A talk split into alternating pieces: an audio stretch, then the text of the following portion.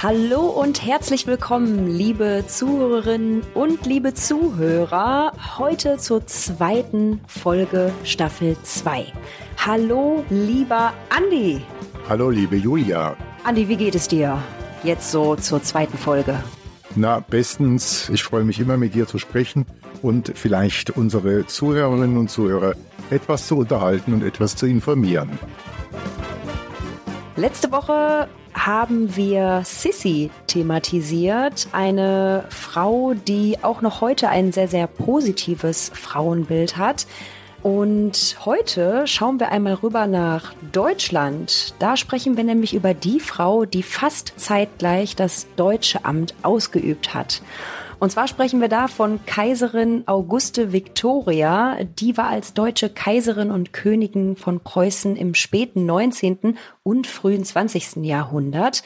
Und sie war auf der einen Seite bekannt für ihr soziales Engagement und für ihre Förderung von Bildung und Gesundheitsversorgung. Und auf der anderen Seite war sie auch bekannt als eher konservative Frau, intrigant und unsympathisch. Und was sich dahinter verbirgt und welche Geheimnisse wir da wieder aufdecken können, das erfahren Sie, liebe Zuhörerinnen und Zuhörer, heute hier in der Staffel mit Andy Englert und Julia Krüsemann. Diese Folge wird präsentiert von QNAR. Und wie versprochen gibt es auch in dieser Folge wieder unseren royalen Tipp. Das ist heute, so viel kann ich schon mal vorab verraten, ein Besichtigungstipp.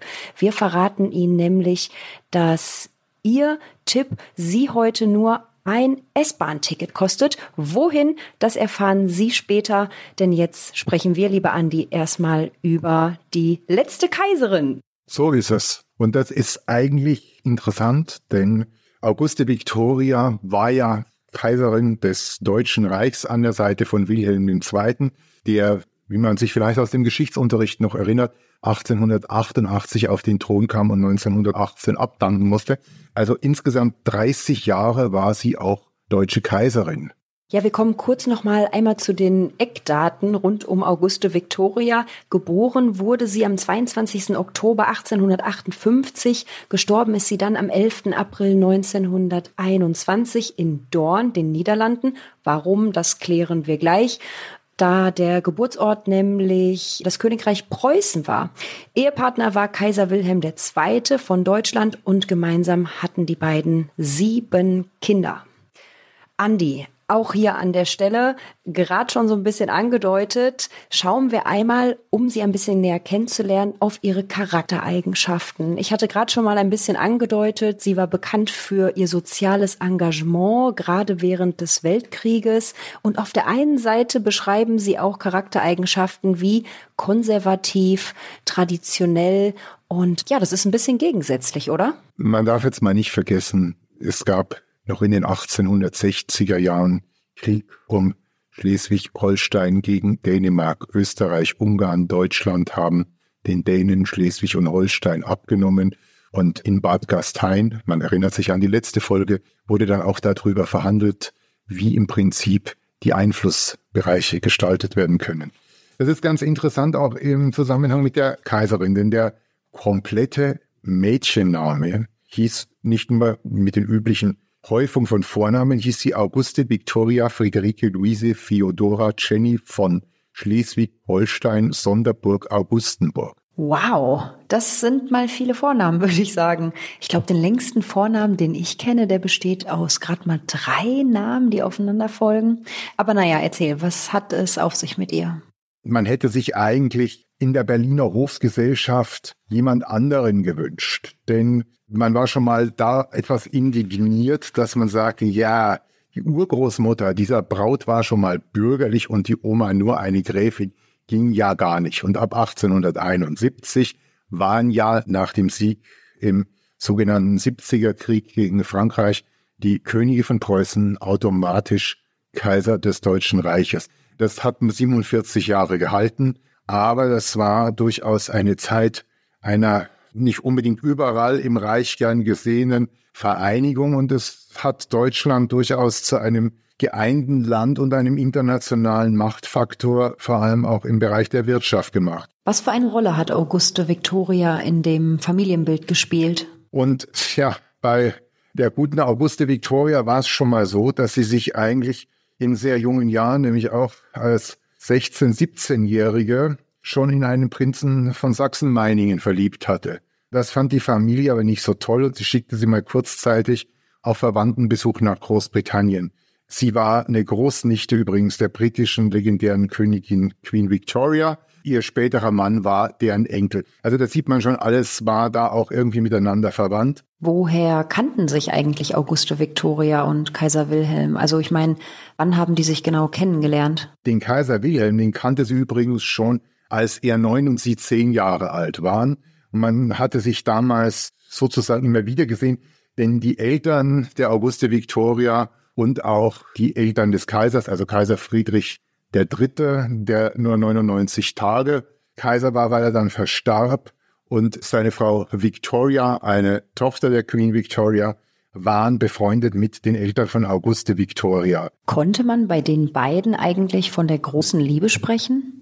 Wie groß die Liebe war, das ist nicht so deutlich dokumentiert wie zum Beispiel bei Sissi und Kaiser Franz Josef. Nun zunächst mal war das aber schon ein bisschen merkwürdig, weil man hat sich am 14. Februar 1880 verlobt. Und als sich zum Beispiel Sissi verlobt hat, ich zitiere sie auch gern wieder als ziemlich zeitgemäßes Beispiel aus dem Nachbarland Österreich-Ungarn. Da wurde da abends, wurden die Gipfel hält über Bad Ischl, wo das mitgeteilt wurde und da wurde gefeiert. Und am 2. Juni hat man aber erst mitgeteilt, dass sich der spätere Kaiser und die Auguste Victoria miteinander verlobt hatten. Also da war mehr als ein Vierteljahr stattdem vergangen, was auch schon wieder politische Gründe hatte, weil nicht alle hatten, das wäre jetzt zu kompliziert, das alles zu beleuchten, da könnten wir zwei Folgen extra machen. Also die politischen Verwicklungen Preußen mit Schleswig-Holstein und so weiter. Man darf nicht vergessen, politisch war das nicht unbedingt eine unumstrittene Sache, während es zum Beispiel gegen die Hochzeit von Sissi und Franz Josef politisch kaum Einwände gegeben hatte. Und wenn, waren die vernachlässigbar. Und da muss man halt einfach sagen, wie sehr das auch schon diese Ehe in jüngeren Jahren belastet hat, kann man auch schwer heute nachvollziehen. Aber es ist definitiv so, dass es mit Sicherheit auch noch ein Problem war, weil natürlich Wilhelm II. als schwieriger Mann galt, der ein gestörtes Verhältnis zu seiner Mutter hatte, die schon geschrieben hat, ich konnte dieses Monster nie lieben. Damit meinte sie ihren Sohn, die völlig politisch unterschiedliche Ansichten hatten, seine Mutter und er.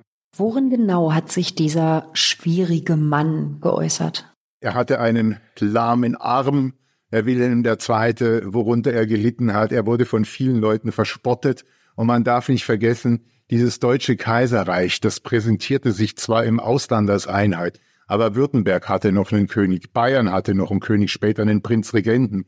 Viele andere Fürstentümer hatten ihre eigenen, teilweise sehr beliebten Fürsten. Und außerhalb von Preußens war der deutsche Kaiser und das deutsche Kaiserpaar zwar präsent, ja, man wusste, die stehen da drüber, aber sie hatten schon mal von Haus aus einfach ein Problem, dass sie nicht überall in diesem deutschen Reich Heimvorteil hatten. Das mag alles auch irgendwie das Verhalten, die Einstellungen und sowas dieses späteren Kaiserpaars beeinflusst haben. Auguste Victoria war 30 Jahre alt, als ihr Mann, damals 29, Kaiser wurde. Die meisten Zeitgenossen, die jetzt nicht zu seinen Günstlingen und Freunden zählten, haben Wilhelm II. nicht unbedingt als einen besonders einfachen und mehrheitlich auch nicht als sympathischen Menschen. Er neigte einerseits zu depressiver Verstimmtheit, das ist historisch auch erwiesen. Das mag auch diese körperliche Entstellung gewesen sein. Er litt wohl auch irgendwie in der politischen Rolle unter gewissen Minderwertigkeitenkomplex. Er galt als aufbrausend. Man muss aber andererseits auch sagen, dass Wilhelm II. vor dem Ersten Weltkrieg war Deutschland schon mal Exportweltmeister, was viele nicht wussten. Und Wilhelm II. war unglaublich aufgeschlossen für Wissenschaft, Forschung, Industrialisierung, Verkehr, all diese Dinge.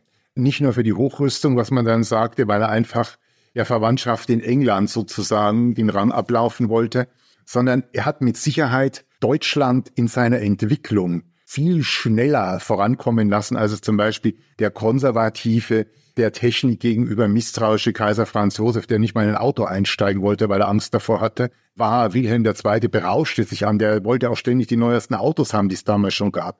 Das war ein Mensch, der einerseits fortschrittlich war, aber andererseits auch ein schwieriger Charakter und auch ein Mensch, der nicht König der Herzen war, was aber rückmäßig dazu führte, dass seine Frau, und damals war ja auch die Distanz zwischen dem Volk, auch zum großen Teil der Presse und dem Kaiserhaus so weit gegeben, dass man schon irgendwo beeinflusste, welches Bild man an der Öffentlichkeit von sich selber zeichnen wollte.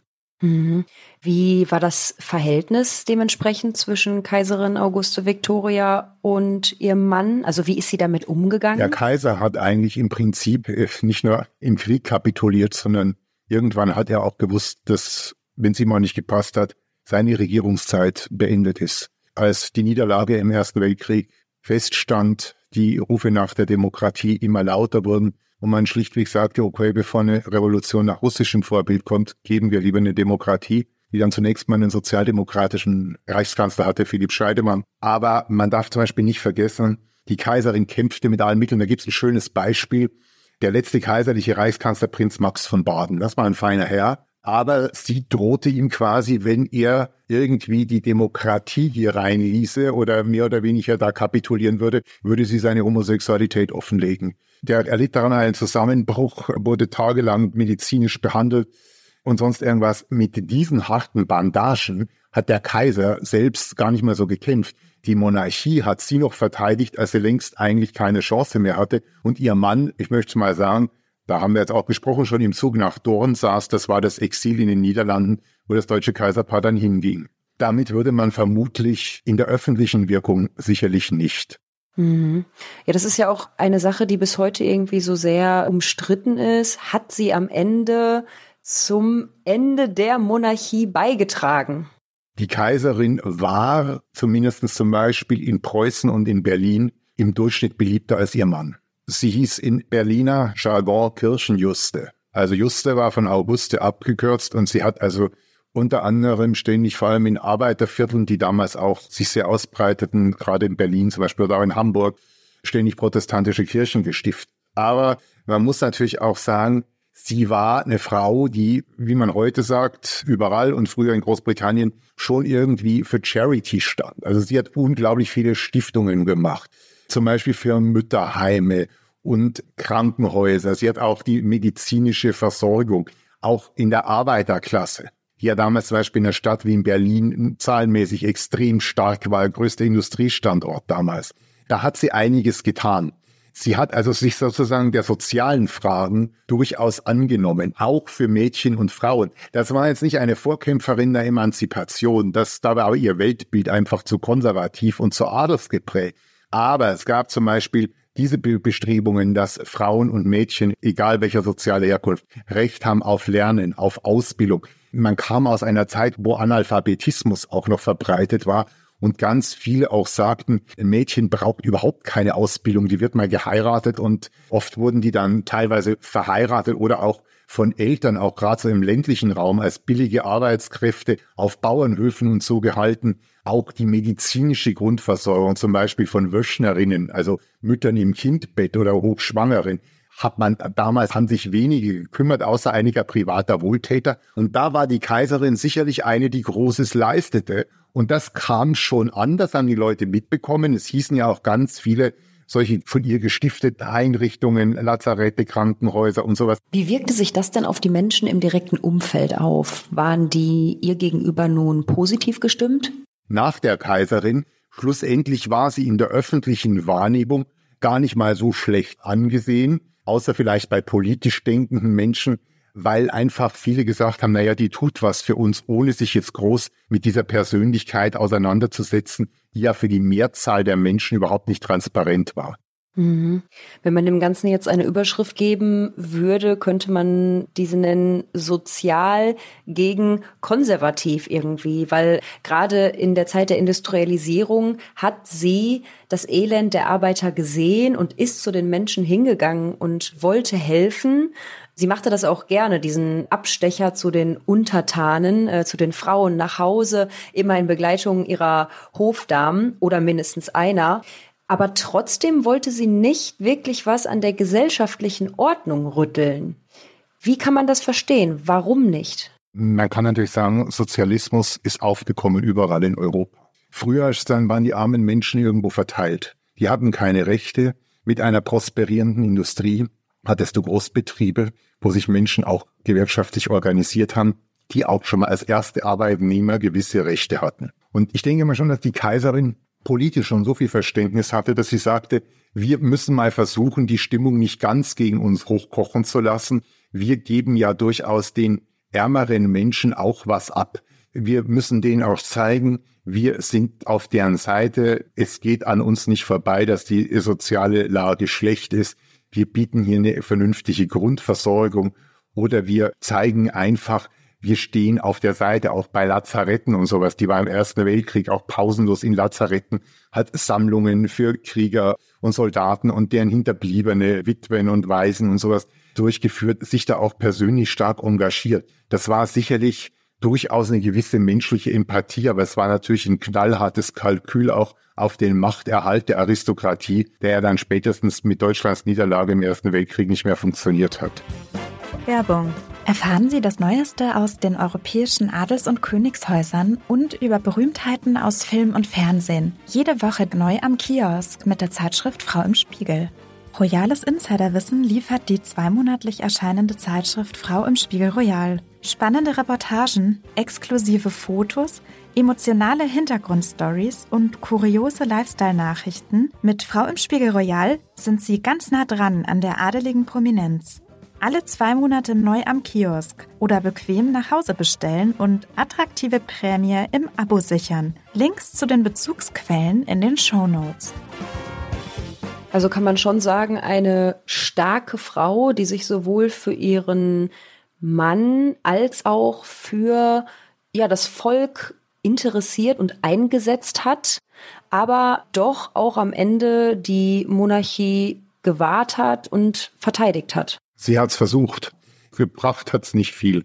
Es hat sicherlich im Vorfeld des Ersten Weltkriegs dafür gesorgt, dass zumindest die Kaiserin als eine Figur wahrgenommen wurde, die durchaus, ich sag's mal böse, wenn man jetzt mehr auf der politisch liberalen oder linken Seite war, er gerne Almosen verteilt hat. Man aber auch sagen muss, andere hätten die Möglichkeit auch gehabt, haben es aber nicht getan oder viel weniger. Das ist ihr doch jetzt erstmal positiv zuzusprechen, oder?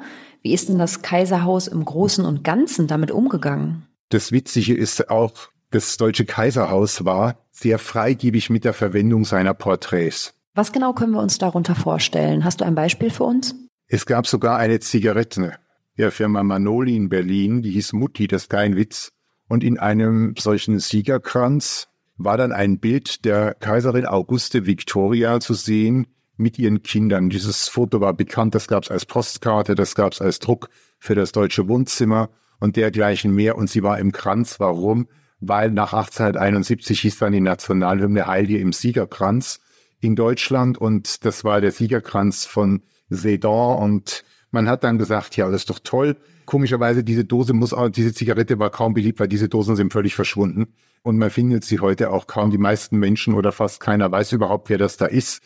Man hat sich auch bemüht darzustellen, auch an die Menschen hinzukommen. Ja, also wer geht denn schon, wer würde heute auf eine Zigarettenschachtel gehen? Äh, völlig unvorstellbar. Mhm. Und man hat einfach versucht, sich doch irgendwie dem Volk nahe zu zeigen. Und die Selbstdarstellung hieß jetzt nicht die Amazone oder sonst was oder ich die glanzvolle, nein, die Mutti, die mit ihren sieben Kindern da sitzt und im Prinzip sozusagen auch die Frauenrolle repräsentiert, die gute, fürsorgliche Ehefrau und Mutter einer stattlichen Kinderschar. Das war schon so ein Bild der Selbstdarstellung. Also nehmt es mir nicht übel. Ich kann mir jetzt nicht Sissy vorstellen, wie die mit ihren vier Kindern auf der Zigarettenschachtel sitzt und da dort steht Mami von der österreichischen Tabakregie. Das kann ich mir nicht vorstellen. Das war aber eine Selbstdarstellung, die hat die Kaiserin schon auch abgesegnet. Du konntest nicht einfach hingehen als Zigarettenfirma und gesagt, oh, da ist eine Postkarte der Kaiserin, klebe ich jetzt auf eine Zigarettendose. Das ging nicht. Aber man hat versucht, irgendwie gutes Wetter für sich zu machen und den Leuten immer so darzustellen, die Kaiserin, die Mutter ihrer Kinder und die Mutter des Landes und des Reichs.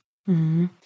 Welche Bedeutung hatte gerade das, was Kaiserin Auguste Victoria ja damit bewirkt hatte für die deutsche Geschichte und Kultur. Weil du sagst es ganz richtig, also Zigarettenpackung in Verbindung mit der Familie erzeugt in meinem Kopf jetzt erstmal so ein No-Go. Was hat das gemacht und wie wird das heute noch so wahrgenommen? Auguste Victoria hat eigentlich bei vielen das Glück gehabt, als dann mal die Menschen nicht mehr lebten, die sie noch live mitbekommen hatten, die noch persönliche Erinnerungen an deren Regierungszeit hatten, ihres Mannes und als die Kaiserin noch die Kaiserin war, ist die Frau eigentlich, ich sage einmal, weitgehend in der Versenkung verschwunden. Es haben sich nicht Heerscharen von Historikern auf sie gestürzt. Natürlich gibt es Biografien, es gibt auch einige wenige vernünftige und auch sehr seriöse Dokumentationen, die durchaus versuchen, TV-mäßig und so weiter, dieser Frau gerecht zu werden, die zu beleuchten. Schlussendlich kommt sie nie besonders als strahlende Siegerin rüber, aber sie ist eigentlich mehr oder weniger vergessen worden. Man sieht das auch. Es heißen heute noch Schulen und Straßen, in, vor allem in der ehemaligen Bundesrepublik. In der DDR hat man das dann meistens weggemacht nach dem Zweiten Weltkrieg, Auguste Victoria Schule und sowas. Das gibt's heute noch Gymnasium und dergleichen mehr. Man hat sich, glaube ich, mit die historische Persönlichkeit war auch nicht so, dass man sie jetzt hätte aufarbeiten müssen, wie viele Menschen später, wo man gesagt hat, was haben die im Nationalsozialismus für eine Rolle gespielt. Sie ist zu früh gestorben. Das heißt, da gab es noch keinen Nationalsozialismus. Eine Nähe von sowas war nicht nachzuweisen. Ich glaube auch ehrlich gesagt nicht, dass sie damit groß sympathisiert hätte. Sie war da viel zu sehr an den Kirchen, an ihrem Stand und sowas. Von ihrem ganzen Wesen war sie einfach eine Frau ihrer Zeit und nicht wie eine moderne Sissi, sondern sie hat schon dieses wilhelminische Deutschland in einem gewissen Weise mitgeprägt. Inwieweit hat sich ihr Handeln denn auf Deutschland ausgewirkt?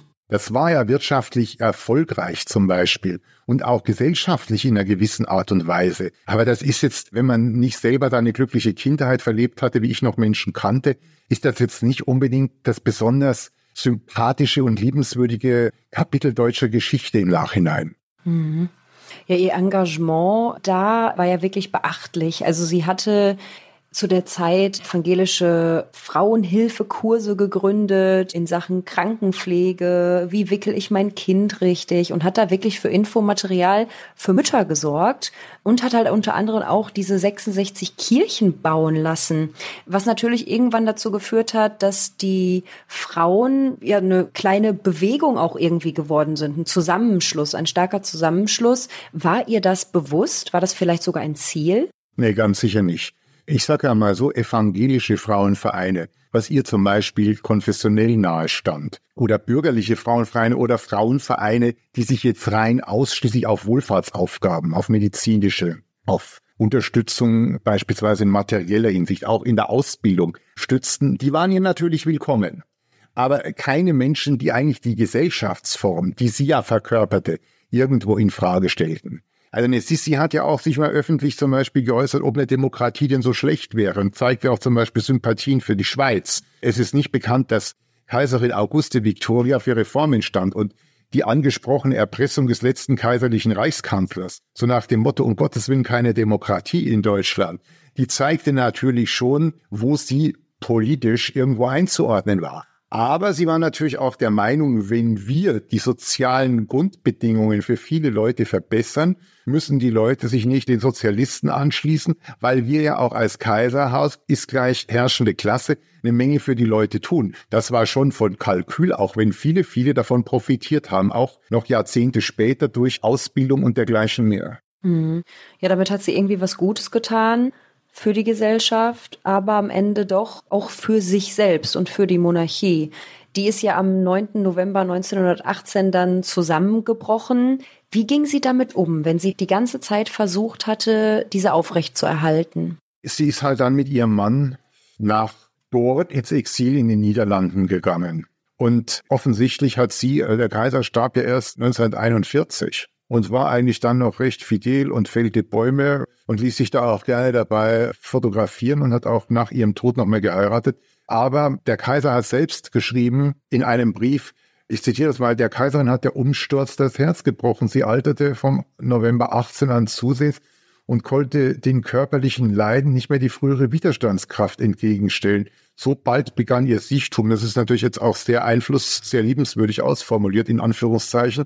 Dann hat auch noch ihr jüngster Sohn Joachim 1920 Selbstmord begangen. Und Wilhelm II., der Vater, von der Mutter gibt's da wenig Aufzeichnungen. Es rieb, dass der Bengel uns und besonders seiner Mutter auch das noch angetan hat. Also unglaublich empathisch, vor allem im mhm. heutigen Verständnis. Und eines ihrer letzten Worte, die 1921 starb, Auguste Victoria, war, ich darf nicht sterben, ich kann doch den Kaiser nicht allein lassen. Der hat ein Jahr später wieder geheiratet. Aber das war eigentlich ihr Leben und das ist genau das Gegenteil zum Beispiel zu Sissi. Sissi hat viel Leben für sich geführt und genossen und sowas.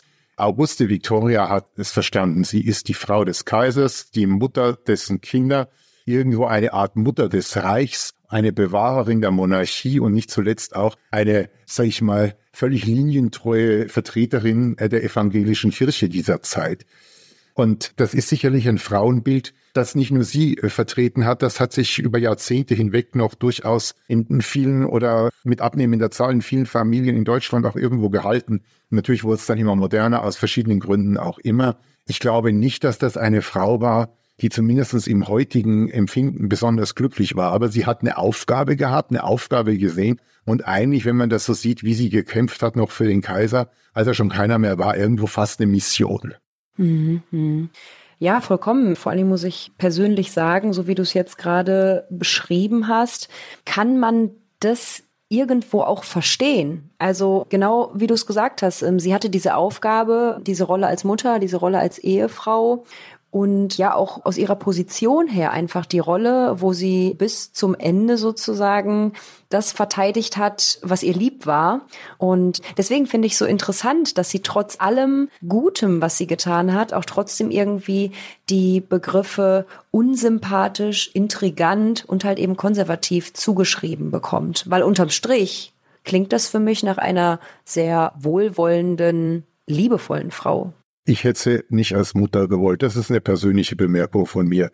Auch nicht als Ehefrau. Aber ein bisschen überzuleiten auf unseren Tipp, der jetzt dann auch noch kommt. Man darf eines nicht vergessen. Die sittenstrenge Kaiserin lebte dann in einer Zeit, kaum war ihr Mann drei Jahre auf dem Throne. Das ist jetzt mal so eine, ich sage mal, sehr menschliche. Und das ist durchaus in dem, was da passiert ist, höchst modern. Erschüttert die sogenannte kurze Affäre Berlin und das Deutsche Reich. Das Peinliche ist, es handelte sich da um einen überaus lustigen Abend der besten Gesellschaft mit Adel und Menschen vom Hofe und dergleichen mehr, die sich offensichtlich, ich nenne das jetzt mal bei einer Orgie, im Jagdschloss Grunewald in Berlin in einer Winternacht da vergnügten. Nun, äh, das wäre ja nun irgendwo halbwegs verborgen geblieben, weil es gab ja noch keine Handycams und keine sozialen Netzwerke und die paar Menschen, die man da brauchte, als Personal, die standen natürlich auf der Lohnliste in völliger Abhängigkeit. Nur das Problem war, wir hatten natürlich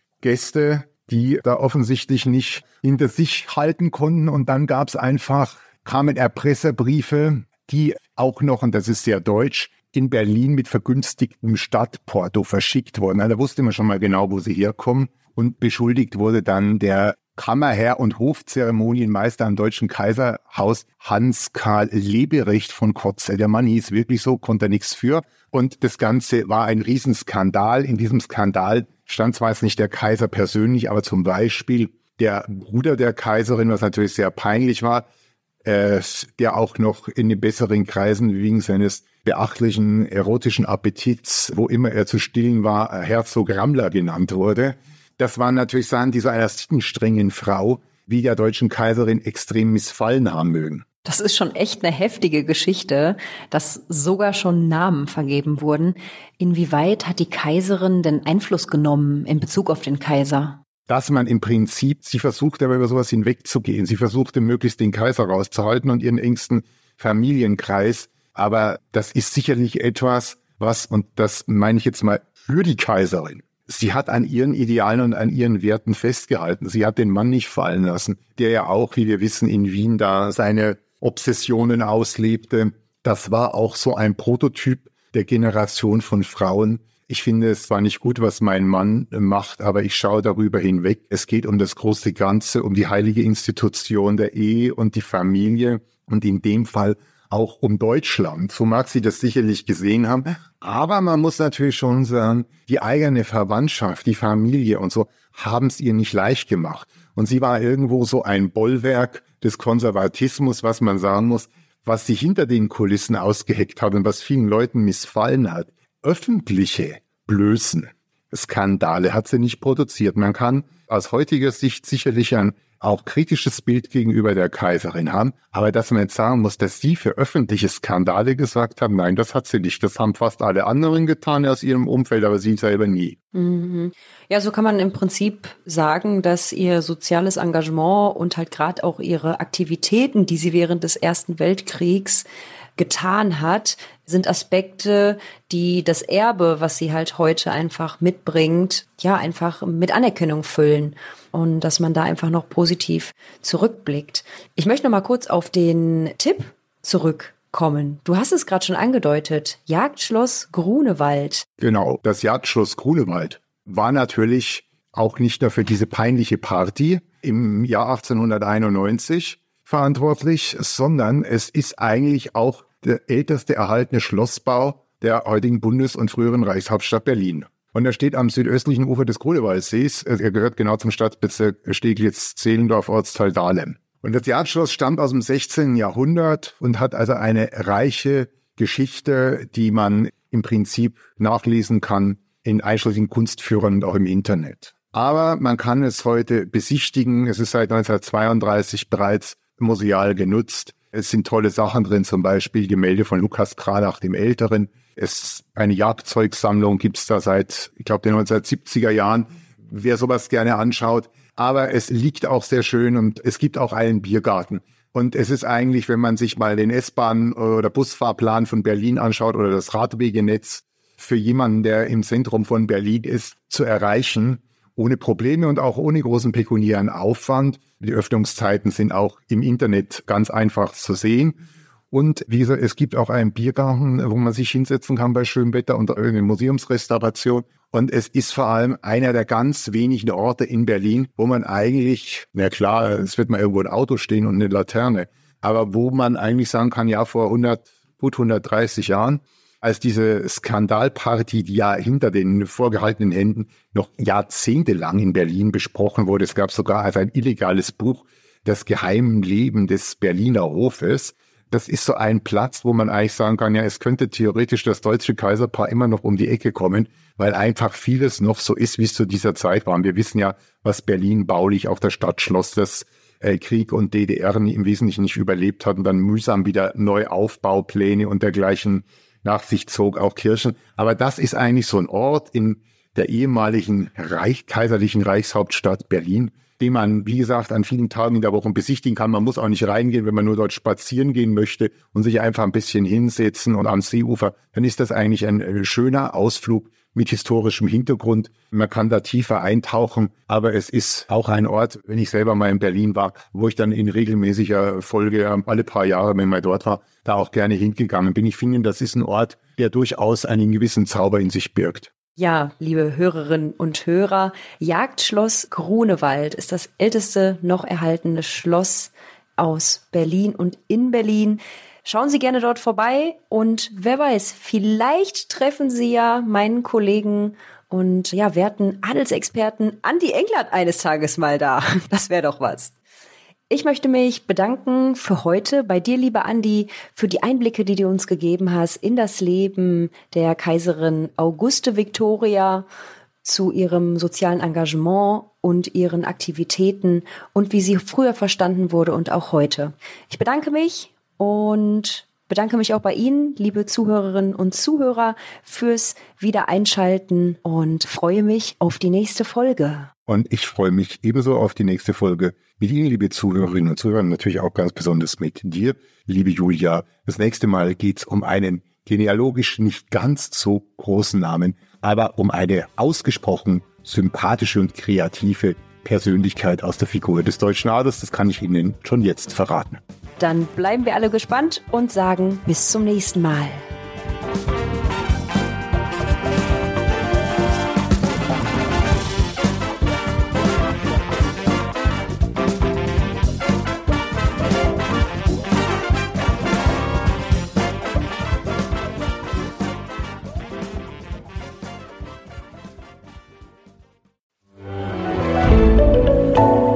Podcast von Funke.